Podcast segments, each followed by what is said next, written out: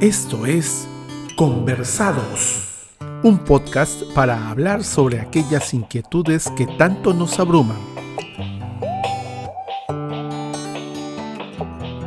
Cómo criar ha sido siempre una inquietud recurrente en muchos padres. Cuando se tiene hijos, la preocupación siempre está latente y la pregunta sale a flote. ¿Estoy criando bien a mis hijos? Soy Virginia Llerena, soy mamá, soy arte educadora, soy consultora en empresas especializada en clima laboral. Estudié artes especializada en docencia teatral y tengo una maestría en psicología organizacional y recursos humanos y mi especialidad es clima laboral.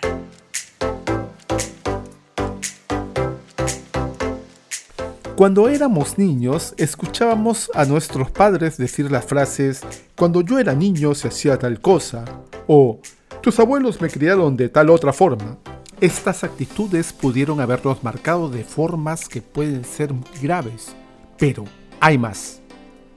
Bueno, más allá de lo que te pueda marcar, que ya de adulto lo puedes notar y lo puedes ir corrigiendo también, porque los papás siempre se van a equivocar, siempre van a dejar alguna marca negativa, aunque no haya sido nunca su intención, siempre lo van a hacer porque la magnitud del impacto de una acción de un adulto hacia un niño, para un adulto es inimaginable. Para un adulto es una, cosita chiquita a un niño le puede marcar mucho la vida y el adulto nunca se va a dar cuenta hasta el día en que, si tiene suerte, tu hijo te lo diga.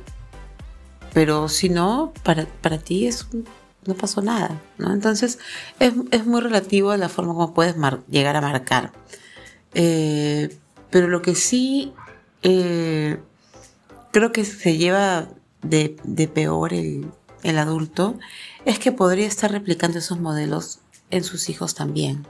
Esos modelos que evidentemente no fueron buenos, ¿no? Y vas a ir repitiendo el modelo y vas a ir repitiendo el daño también. Cómo nos sintamos, cómo estamos ubicados en el mundo y cómo estamos con nosotros mismos también es clave al momento de criar. Creo que como adultos, percibir nuestros estados emocionales es muy importante para poder corregir. Pero como padres es mucho más importante porque lo que nosotros hagamos va a depender el bienestar de una criatura que luego se va a volver en un adulto con problemas más manejables o menos manejables, pero que finalmente van a afectar a todo su entorno. Desde los padres cuando ya sean viejitos, que van a ver que tienen un hijo que de repente no sale adelante o tiene siempre el mismo problema en relación a algo y los papás están preocupados de que, no sé, nunca puede tener pareja o siempre pierde el empleo o trata muy feo a mis nietos. Preocupaciones que tienen los papás de personas adultas y que también van a repercutir en sus familias, en sus parejas, en sus, hijos, en, todo el entorno, ¿no? Entonces, cuando un adulto está mal, no está mal solamente él, está mal todo lo que está alrededor de él. Cosa curiosa, justamente hace poco vi un meme que decía, los boomers, la generación adulta mayor, se jactan de nunca haber tenido que llevar terapia. ¿Cómo se nota? Sí, pues, se, se notan no, no son generaciones que han sido acostumbradas o no han sido educadas para cuestionar, para, para hacer las cosas diferentes. Son más bien generaciones que han sido educadas para repetir moldes, ¿no? Tú tienes que hacer las cosas como yo. Sí, porque yo a tu edad, porque tu abuelo, ¿no? Y siempre se, se remiten a personajes anteriores a ellos, como si no fuera lograr cosas importantes también con un estilo de, de hacer las cosas diferente.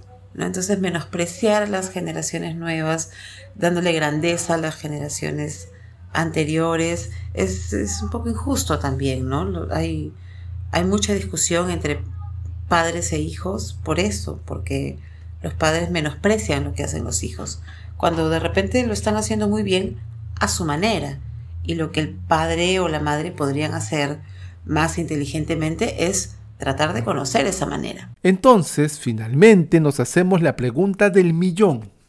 ¿Cómo debe ser la crianza de nuestros hijos? Debe ser muy respetuosa, muy, creo que el respeto es la base de cualquier relación. Y las relaciones se construyen, incluso la de padres e hijos, que puede ser una relación muy cercana, como que muy natural, ¿no? Yo te hice, yo te parí, pero finalmente, si tú no creas un vínculo con, estas personas, ¿no? Padres, hijos, hijos, padres, pueden ser dos perfectos desconocidos y pueden no llegar a vincularse con nada y puedes finalmente cuestionarte este cuál es la relación que yo tengo con esta gente, ¿no? Si yo soy tan distinto y nunca me aceptaron, nunca me respetaron, siempre menospreciaron lo que hice. Entonces, eso, eso crea brechas, brechas eh, emocionales muy, muy fuertes, muy, muy, muy tristes también para quien las pasa, ¿no? Entonces, el, el modelo ideal es respetar a tu hijo. Cuando tú le demuestras respeto a tu hijo, tu hijo te da respeto, porque los hijos son el reflejo de lo que somos los papás.